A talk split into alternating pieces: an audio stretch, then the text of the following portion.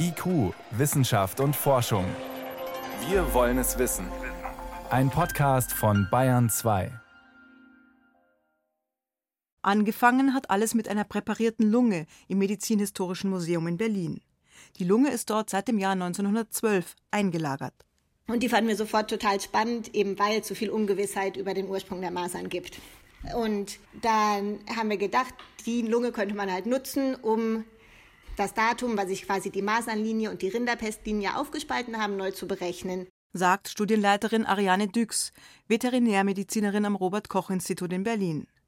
Sie wollte anhand der über 100 Jahre alten Lunge ermitteln, wann sich das Masernvirus entwickelt hat. Eine schwierige Frage, die von Forschern bisher unterschiedlich beantwortet wurde.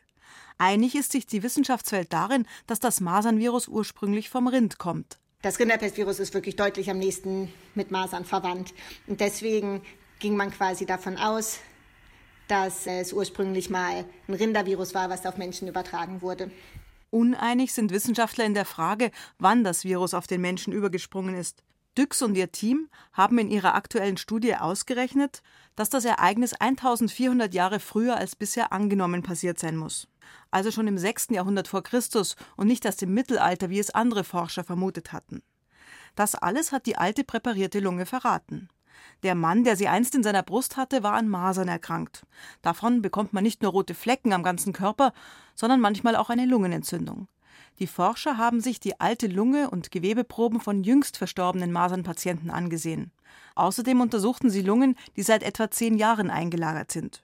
Vergleicht man die genetischen Daten verschiedener Lungen aus verschiedenen Zeiten, lassen sich Entwicklungen erkennen. Man guckt quasi, wie stark unterscheiden sich zwei Genome, die zehn Jahre auseinanderliegend beprobt wurden.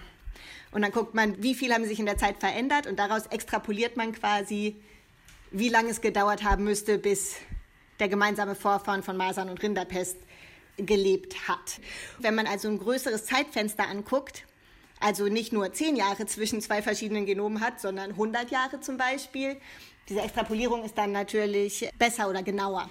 Das heißt, dank größerer Datenmengen und komplexerer Rechenmodelle ist es jetzt gelungen, mit schärferem Blick in die Vergangenheit zu schauen. Mithilfe der genetischen Unterschiede haben Ariane Düx und ihre Kollegen also ermittelt, dass das menschliche Masernvirus wohl schon 600 Jahre vor Christus entstanden ist. Der Berliner Historiker Thomas Schnalke teilt diese Einschätzung.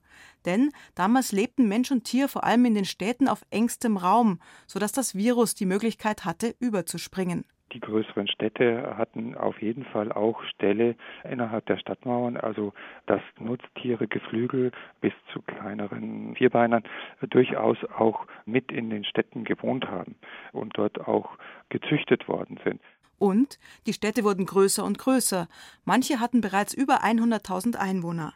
Bei Städten dieser Größe flackert das Virus nicht nur kurz auf, sondern kann sich längerfristig halten, weil es immer wieder auf Personen trifft, die noch keine Infektion durchgemacht haben, also vollkommen ungeschützt sind. Nach allem, was wir wissen, ist das auch die Zeit, so ab dem 6. Jahrhundert vor Christus, dass die Städte eine kritische Masse, also eine kritische Größe erreichen und somit auch den Boden bieten für ein Virus, das sich dann in dieser Art verbreitet.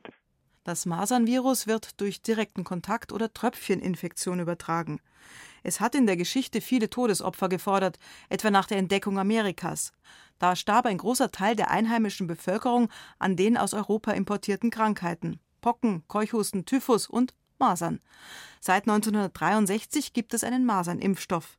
Trotzdem kommt es immer wieder zu Ausbrüchen, zuletzt beispielsweise in München im Jahr 2013 mit 220 gemeldeten Fällen.